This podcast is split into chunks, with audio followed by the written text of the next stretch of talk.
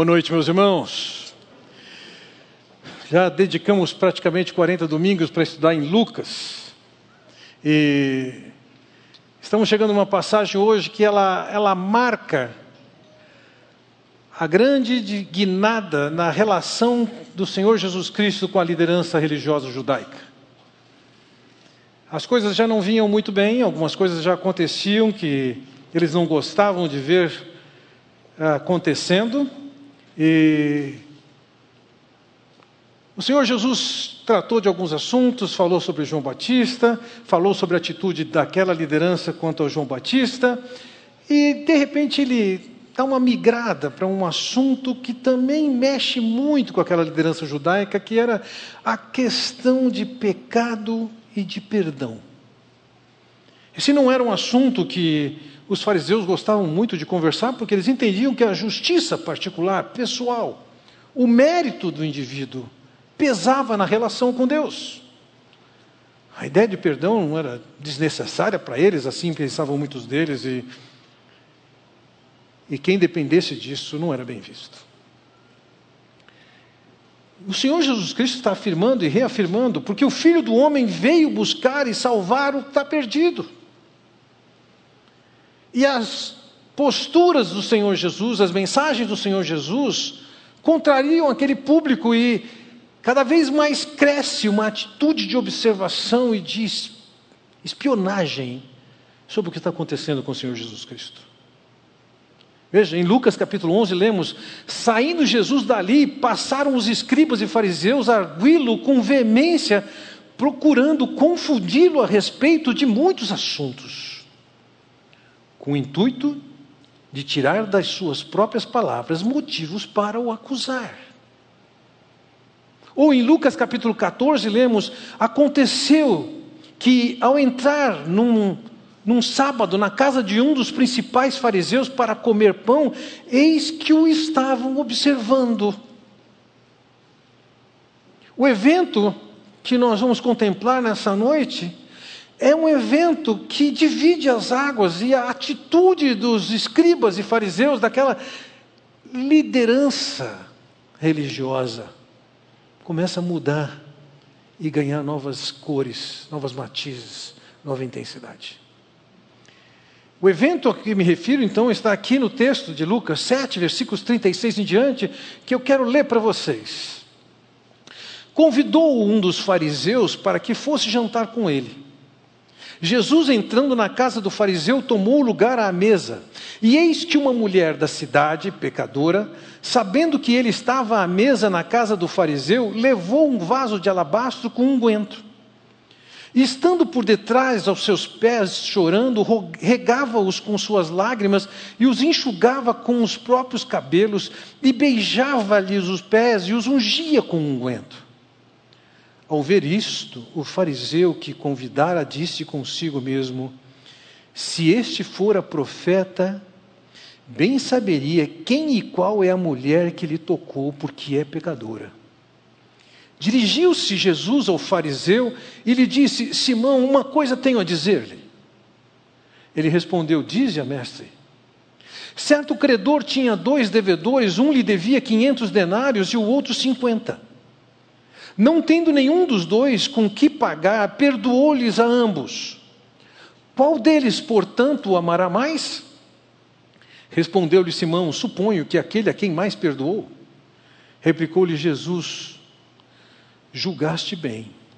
E voltando-se para a mulher, disse a Simão: Vês esta mulher, entrei em tua casa e não me deste água para os pés, esta, porém, regou os meus pés com lágrimas e os enxugou com os seus cabelos.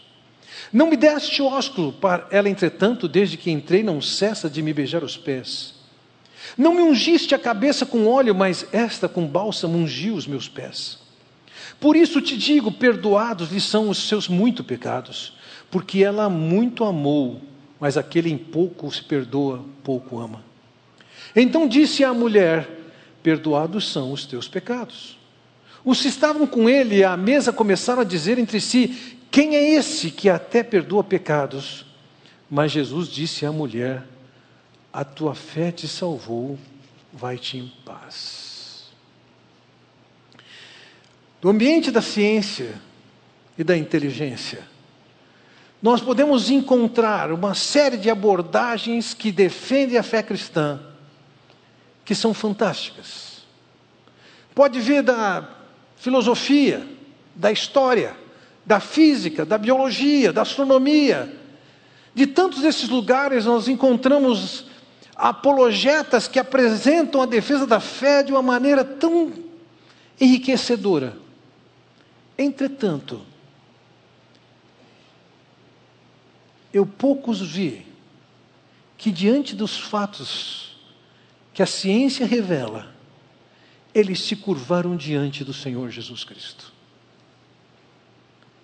Diferentemente disso, testemunhos de pessoas que foram cansadas e transformadas têm um impacto fenomenal. Vejam, a história de Levi. Levi tem uma experiência com o Senhor, transforma a sua vida e certamente isso marcou. Alguém que estava numa, numa condição de chefia, Zaqueu, também deve ter deixado a sua marca profunda. Ou a mulher samaritana, também uma mulher com uma conduta, com uma reputação péssima. Mas quando ela encontra com o Senhor e ela volta para a cidade, outras pessoas vão atrás do Senhor Jesus Cristo. Ou imagine o endemoniado gadareno que teve a sua vida transformada radicalmente. Que que acontece com aqueles que veem isso? Tempos atrás, uma mulher marcou um horário comigo, veio ao escritório e me fez a seguinte pergunta logo de início: Eu vim aqui porque eu quero saber o que que aconteceu com meu marido ele havia se convertido cerca de um mês antes dessa conversa. Testemunhos têm um poder fantástico de comunicação da verdade do Senhor, da mensagem do Senhor. No texto que nós lemos hoje, nós temos um relato de uma mulher que passa por uma experiência transformadora e que tem um impacto substancial até hoje, quando entendemos essa história.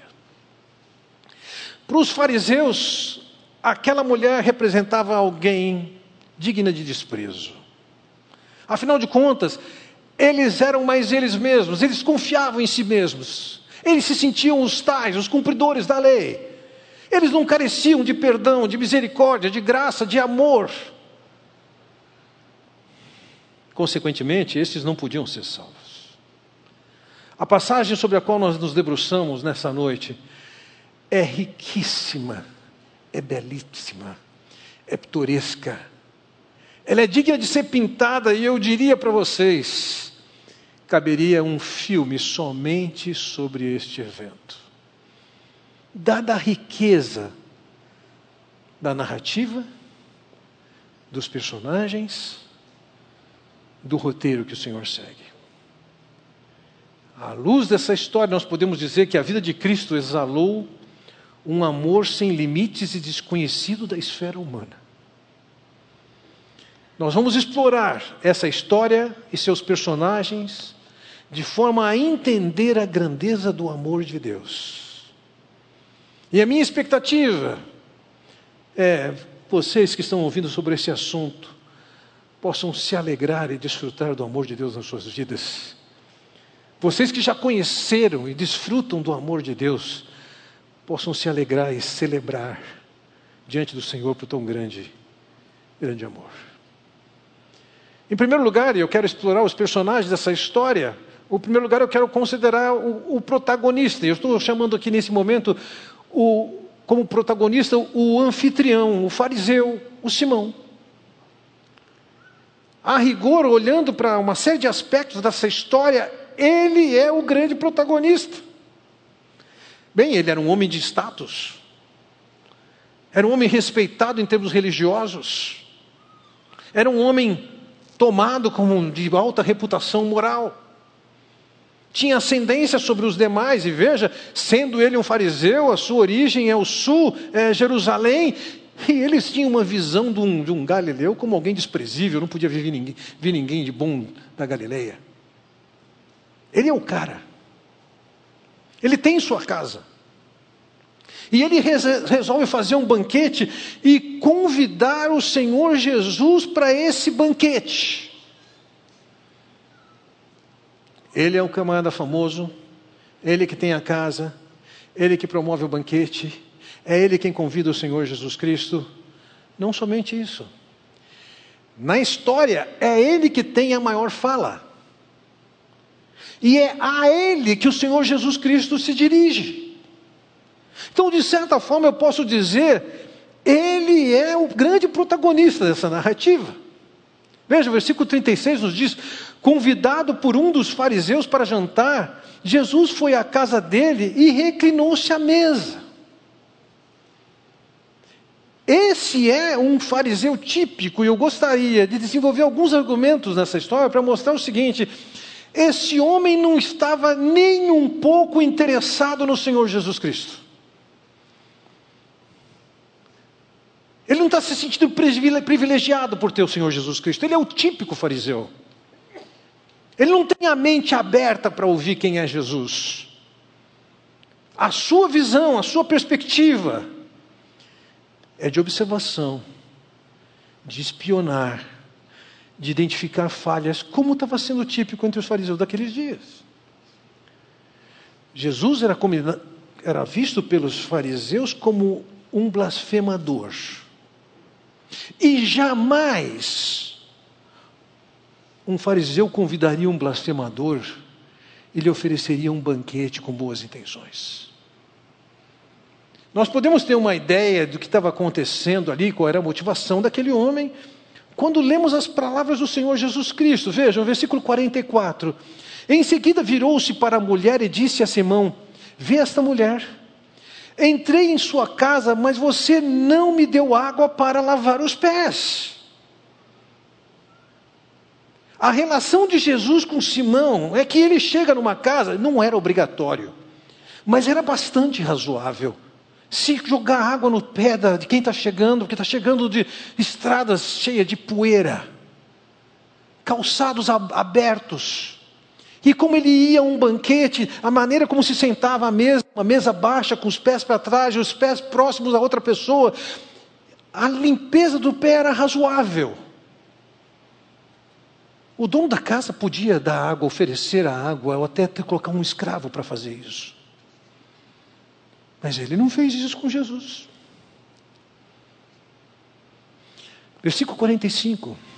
Você não me saudou com um beijo. O beijo amigável e respeitoso era típico daquela sociedade. Ele não tinha que beijar Jesus. Mas era razoável. Se ele tivesse honrando alguém com um convite para um banquete. E mais, no versículo 46, você não ungiu a minha cabeça com óleo. Não olhe esse óleo aqui como alguma coisa referente a algum tipo de unção espiritual. Era um óleo aromático que fazia parte da toalete. As pessoas andavam num lugar seco, árido. E era normal, era comum se oferecer até um óleo barato, um óleo aromatizado e refrescante, que a pessoa passava e se sentia melhor. Era obrigatório fazer isso? Não era obrigatório fazer isso. Era comum fazer isso, bastante comum fazer isso.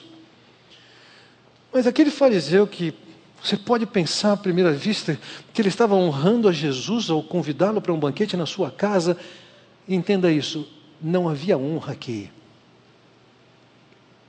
Havia sim uma busca de uma oportunidade de percepção de de alguma forma pudesse levar a cabo aquela vida daquele homem que eles consideravam blasfemador.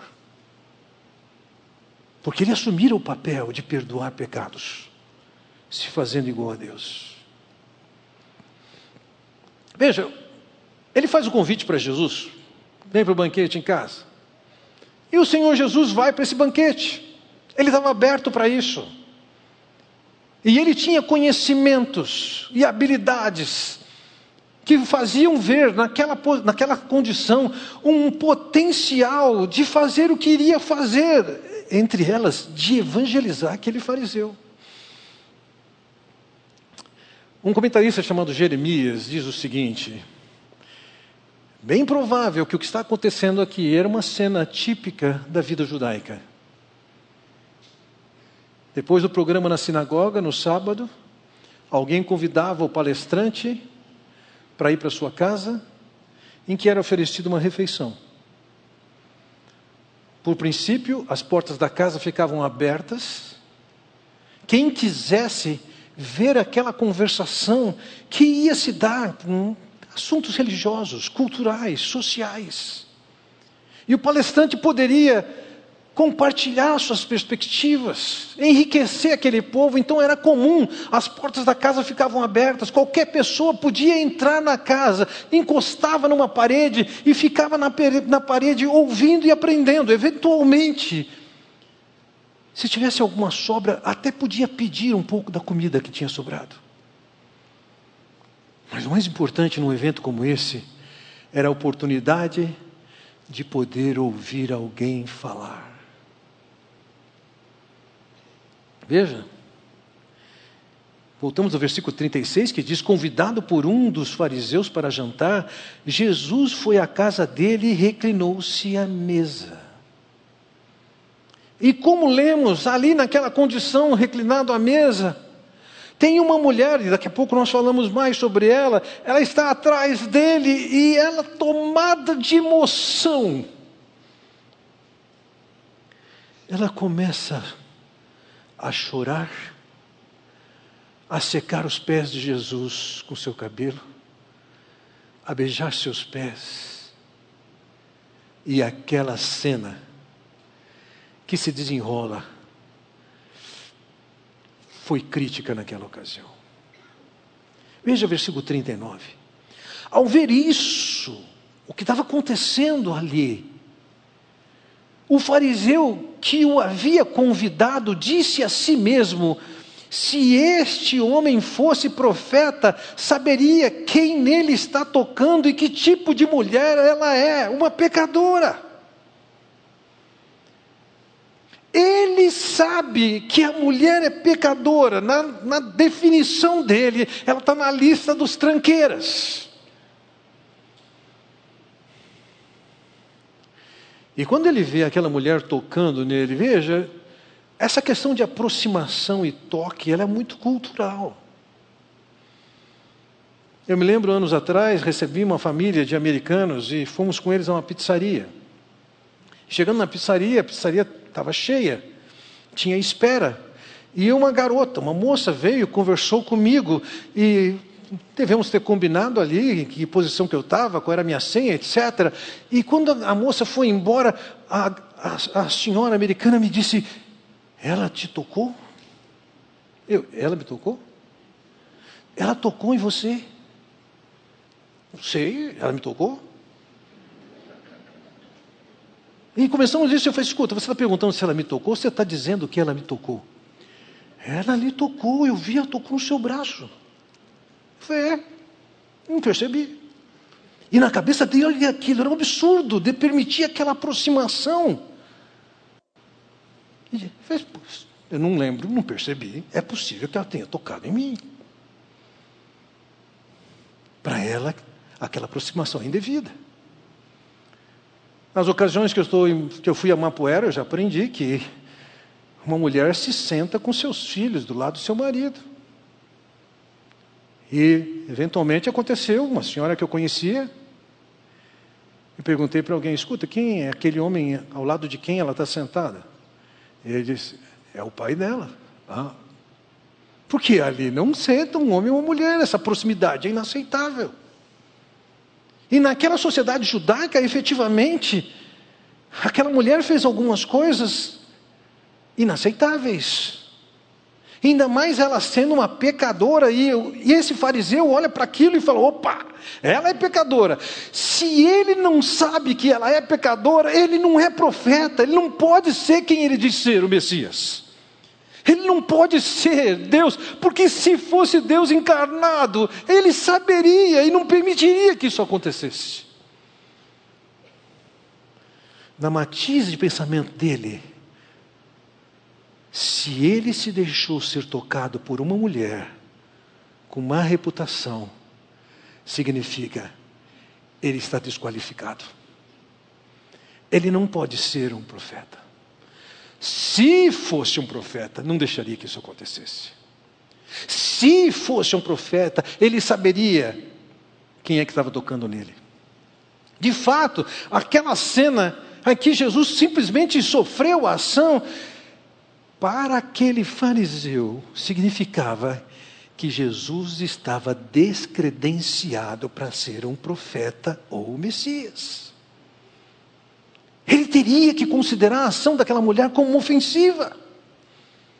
Mas Jesus não, não se incomodou, assim como aquela garota que tocou no meu braço para dizer alguma coisa.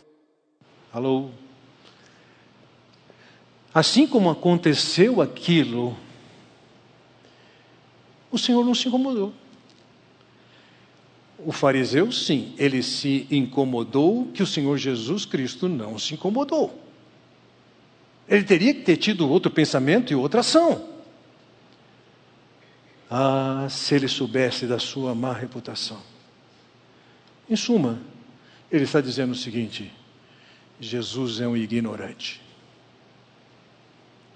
Se ele soubesse quem é essa mulher, ele teria agido diferente. Ela, afinal de contas, é uma notória pecadora. A isso o Senhor responde a ele, versículo 40. Simão, tenho algo a dizer-lhe. E ele diz: Dize, mestre. A maneira como ele chamou Jesus é uma maneira respeitosa. As suas motivações com Jesus são péssimas. Ele não tem uma mente aberta para aprender sobre Jesus. Mas ele trata Jesus com respeito. Ele o chama de mestre. Os fariseus sempre tiveram na mira do Senhor Jesus Cristo, por causa da sua religiosidade exterior, de aparência ritualística. E sempre essa atitude dos fariseus gerava críticas, confrontações, repreensões do Senhor Jesus Cristo. Entenda isso. Quando esse homem convidou Jesus para aquele banquete, não era uma honra, não era uma honraria. Um fariseu jamais chamaria alguém que classificasse como blasfemador para estar à mesa da comunhão com ele. Ele tinha suas percepções sobre Jesus e Jesus sabia das suas percepções. Definindo quem é esse suposto protagonista dessa história, eu quero me ater agora a uma coadjuvante que roubou a cena, uma mulher pecadora. Veja versículo 37.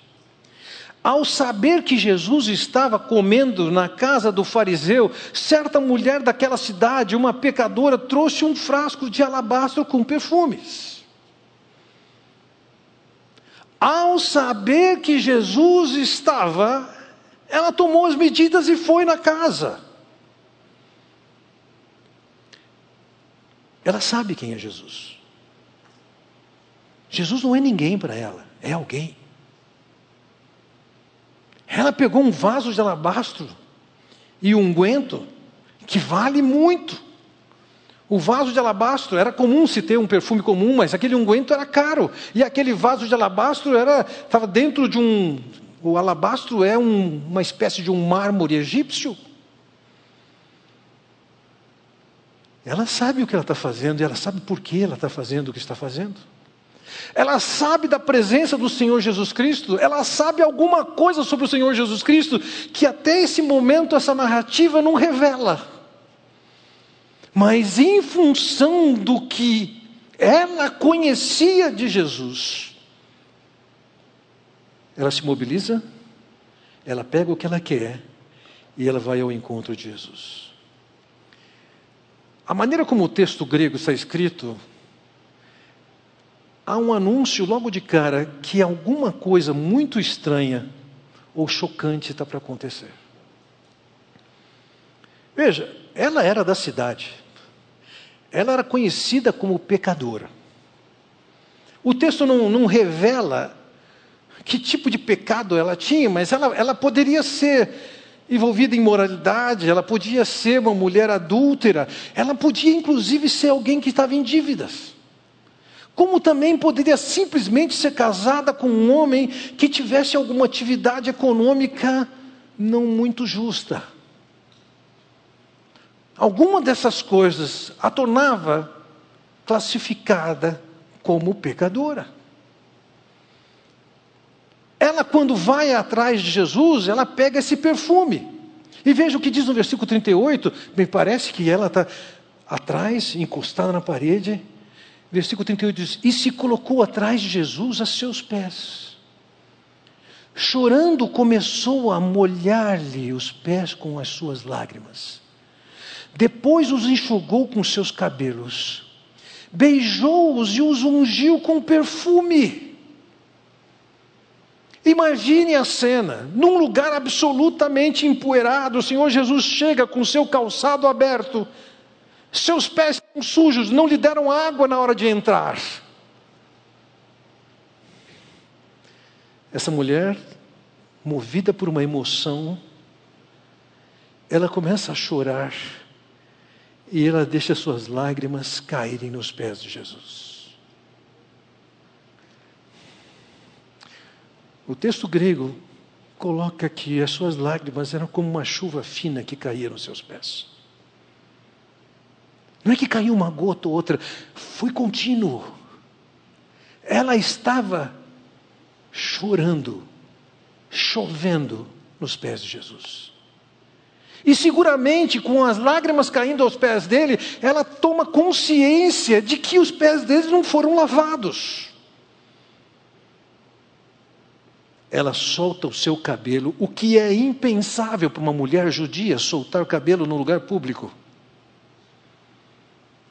E ela começa a secar os pés de Jesus, limpando-os. Ela pôde ver com as suas lágrimas que aqueles pés precisavam ser limpos. A seguir, ela começa a beijar os seus pés, expressando o seu afeto, o seu respeito e o reconhecimento de autoridade de quem ele é. Assim como no Salmo 2 nós encontramos a orientação, a determinação, beijai o filho, se referindo a Cristo. Aquela mulher está lhe beijando os pés. Ela está revelando o seu afeto pelo Senhor, a sua gratidão pelo Senhor e o reconhecimento da sua autoridade. E mais, ela unge com um unguento caríssimo. Você pode perguntar como é que essa mulher entrou na casa daquele fariseu? Bom, em primeiro lugar, como eu disse, as portas ficavam abertas, as pessoas podiam entrar. Mas certamente uma mulher pecadora não poderia entrar. Ela sabia que a presença dela naquela casa traria alguma forma de impureza para casa, para o próprio fariseu. Mas era noite, estava escuro, a iluminação era feita com lamparinas. E provavelmente ela se vestiu de uma maneira que não pudesse ser identificada com a mulher que ela era. Agora, para o fariseu tem alguma conveniência aquela mulher está tocando nos pés de Jesus, isso reforça a visão que ele tem de Jesus.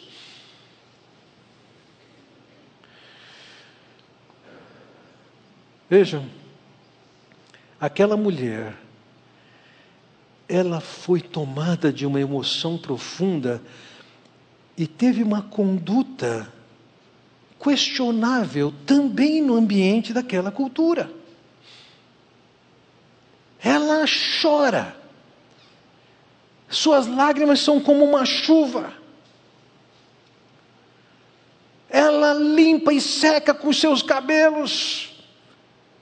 Quando uma mulher judia não solta o seu cabelo em lugar público, ela lhe beija os pés, mostrando a sua afeição e o reconhecimento da autoridade de quem é Jesus. E num ato de profunda reverência, ela derrama aquele perfume sobre os pés de Jesus. Veja,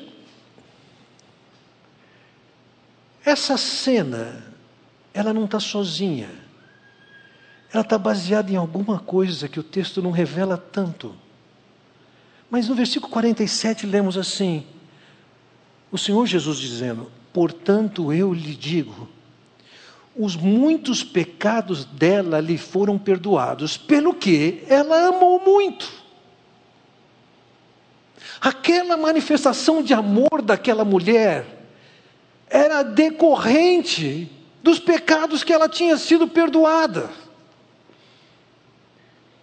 O Senhor Jesus sabia que era uma pecadora, sabia. Mas o Senhor sabia que ela tinha sido perdoada. O fariseu não sabe nada disso. O que Jesus está mostrando e contrariando aquele fariseu é: você acha que eu não sei quem é ela? Eu sei ela foi perdoada.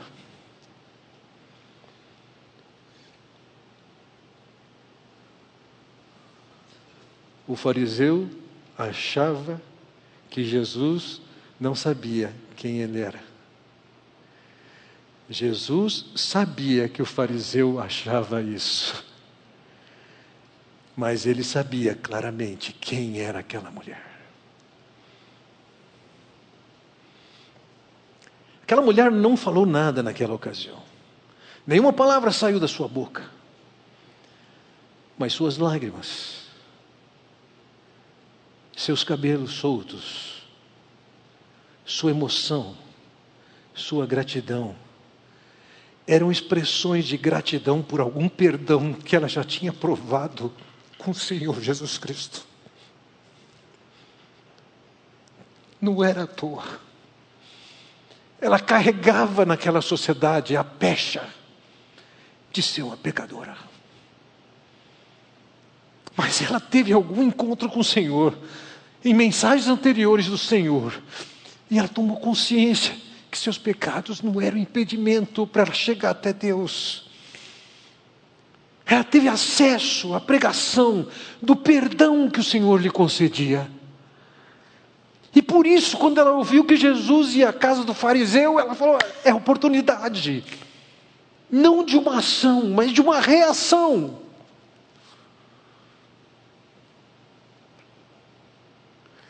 E ela vai àquela casa,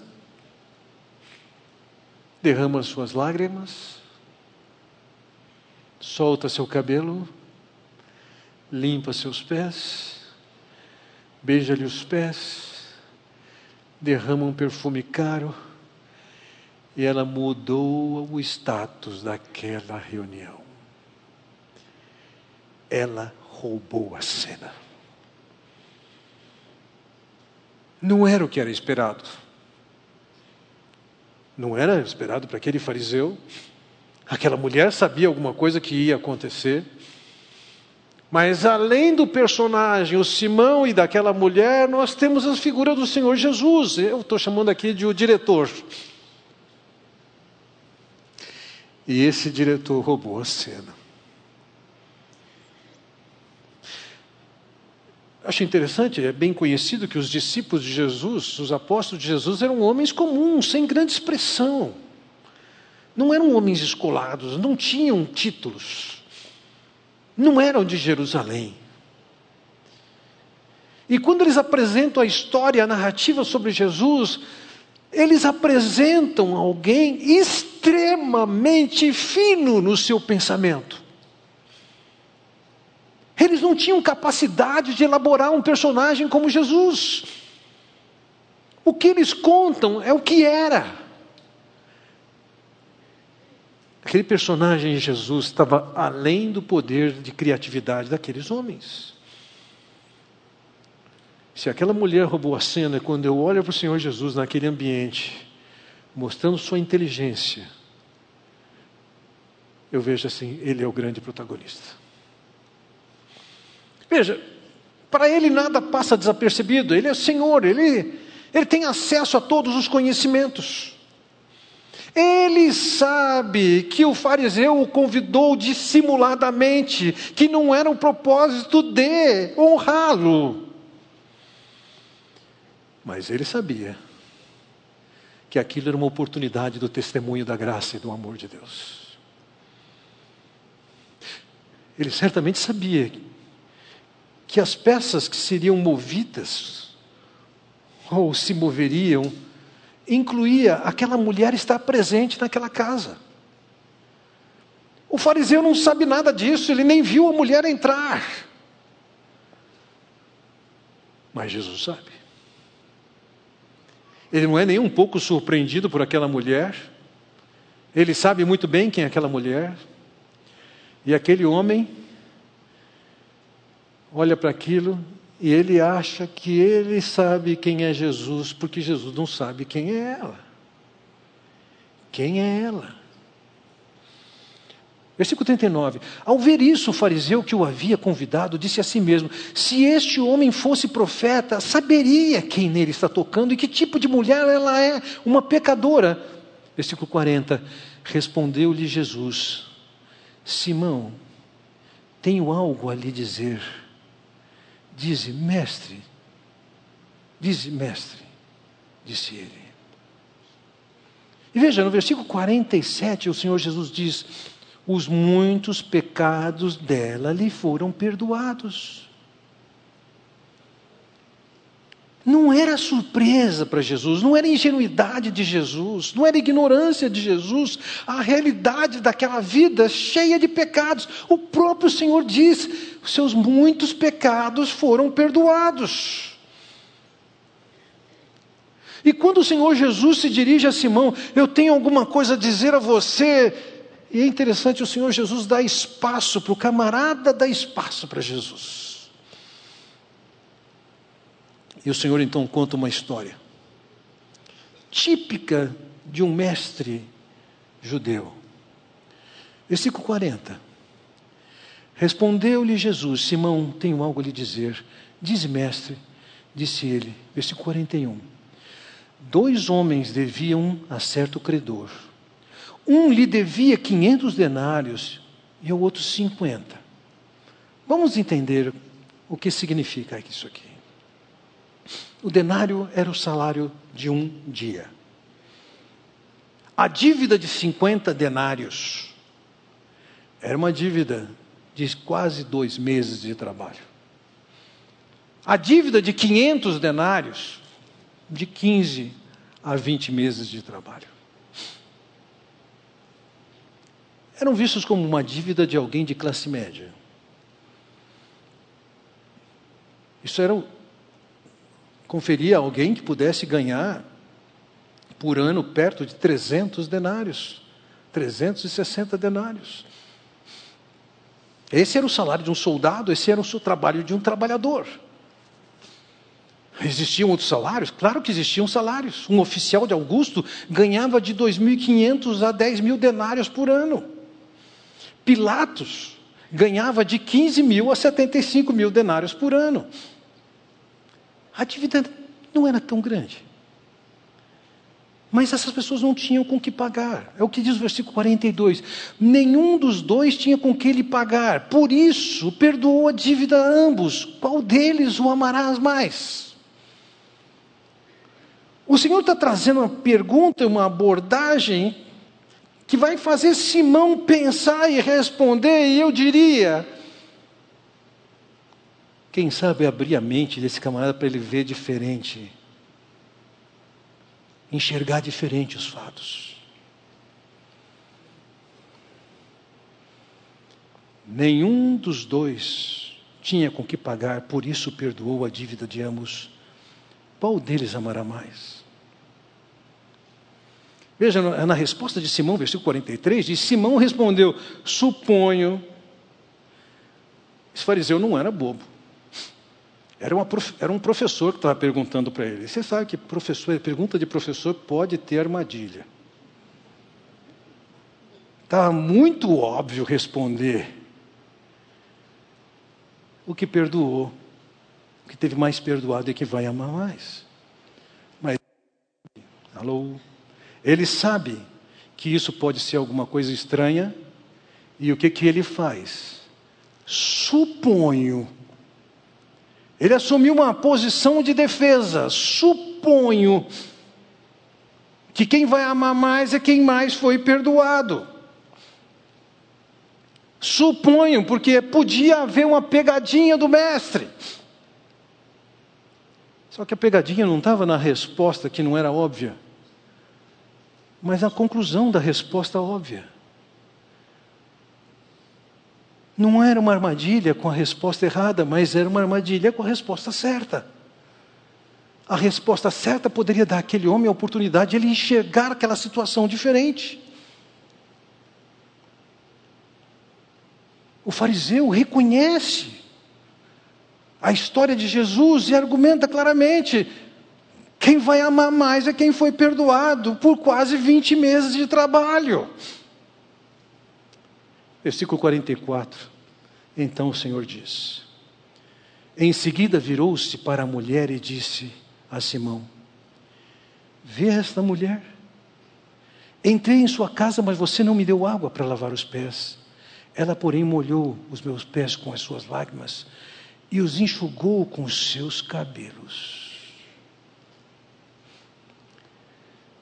Jesus está fazendo um paralelo entre aquele homem que acha que não tem pecado, que não precisa de perdão,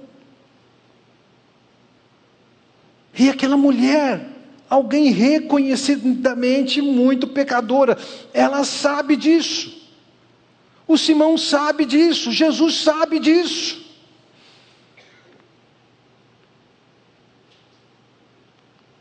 E o Senhor Jesus começa a mostrar para aquele homem o seguinte: a ação dela, ou reação dela, ao chorar pelos meus pés, a secar e limpar meus pés com seus cabelos soltos, ao beijar meus pés, ao derramar o perfume nos meus pés. Ouça, ela está fazendo isso porque ela foi perdoada de muito. Versículo 47: Portanto, eu lhe digo: os muitos pecados dela foram perdoados, pelo que amou muito. Mas aquele a quem pouco foi perdoado, pouco ama. No caso daquele fariseu, que amor que ele tem para Jesus? Nada. Não teve água. Não teve beijo. Não teve o perfume. Mas aquela mulher, até quebrando algumas regras sociais, extremamente grata pelo perdão que ela teve. Ela sai dos trilhos e se manifesta grata, alegre pelo perdão que ela teve de Deus. Ela tinha consciência da grandeza do seu pecado e ela tinha consciência da grandeza do perdão que ela teve.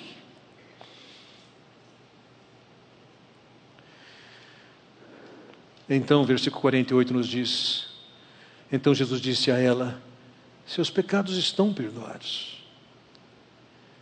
Era uma reafirmação ela tinha estado com Jesus em alguma ocasião, tomou conhecimento do perdão. Agora ela tem ciência que Jesus está chegando na casa de Simão, ela se mobiliza e ela vai lá. Ela foi perdoada e agora o Senhor já está dizendo para ela: seus pecados foram perdoados, estão perdoados. No versículo 50, Jesus diz: Sua fé a salvou, vá em paz ao ouvir a mensagem que ouviu antes, ao conhecer, experimentar e crer no perdão de Deus, Jesus está dizendo: você está salva, mulher, somente pela fé. Não é porque você é certinha. Você está salva porque você creu. Ela seguramente teve consciência antes desse evento da provisão, da salvação, do perdão de Deus. No nosso caso, nós olhamos para a história de Jesus, a sua morte na cruz, com um passado já completado, antes disso ter acontecido. Aquela mulher estava confiando na provisão que viria a ocorrer, de que naquela cruz ele morreria pelos pecados dela. Ela creu, ela foi perdoada ela foi salva. Eu sei quem me toca, Simão. Eu sei que é uma pecadora detestável, mas ela foi alcançada pelo amor, pela graça, pelo perdão.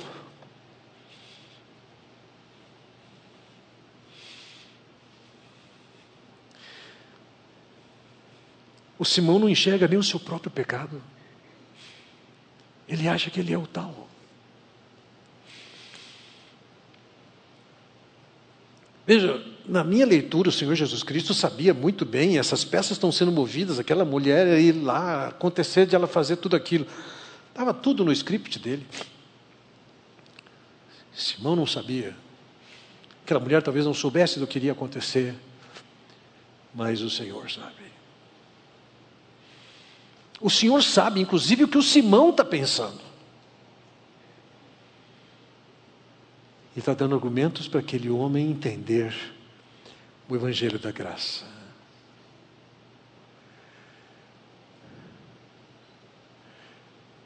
Quem de vocês representa o fariseu? Que acha que pela sua moralidade, pela sua integridade, pela sua retidão, você vai ter créditos com Deus. Você está equivocado. Quem de vocês já entendeu que o Senhor Jesus Cristo veio para morrer, pagar os seus pecados? E que basta crer como aquela mulher creu para ser perdoada, salva, liberta, para se relacionar com Deus e provar de Sua bondade. Talvez alguns de vocês estão entendendo e ouvindo isso agora. Uma mulher como aquela foi alcançada, você pode ser alcançado.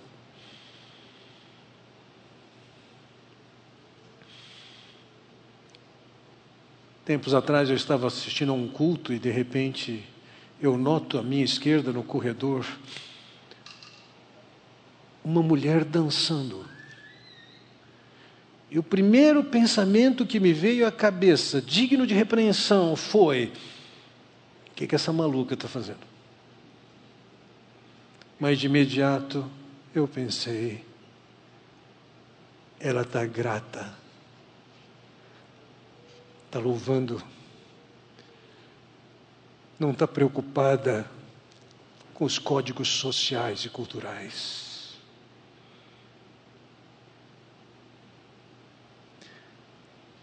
A manifestação do amor de Deus por todos nós justifica ações dessa grandeza que quebram o padrão da sociedade, que fogem ao razoável dos nossos códigos sociais. Porque Ele é digno. Vocês que já conhecem desse amor e perdão de Deus, repensem. Qual tem sido sua resposta e reação? É inspirado numa mulher como essa? Você que está ouvindo o Evangelho pela primeira vez hoje, a oportunidade de você curvar sua cabeça e falar: Senhor, eu sou o grande pecador. Eu quero provar do teu perdão porque naquela cruz o Senhor pagou o meu pecado. Abaixe sua cabeça. Silenciosamente fale com o Senhor agora.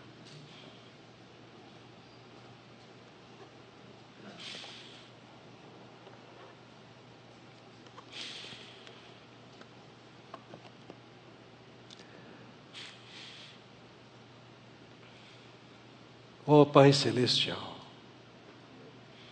que grande amor! Por nós pecadores. Ó oh, Pai Celestial, nós somos gratos porque podemos ser aproximados ao Pai através de Jesus. Que grande amor! Por que nos amar com tantas indignidades, com tantos pecados, com tanta indiferença? Bendizemos, te agradecemos, louvamos o teu nome. Que nossa vida possa ser levada e conduzida na base da gratidão da apreciação e do louvor a Ti. É que eu oro em nome do Senhor Jesus Cristo. Amém. Deus os abençoe.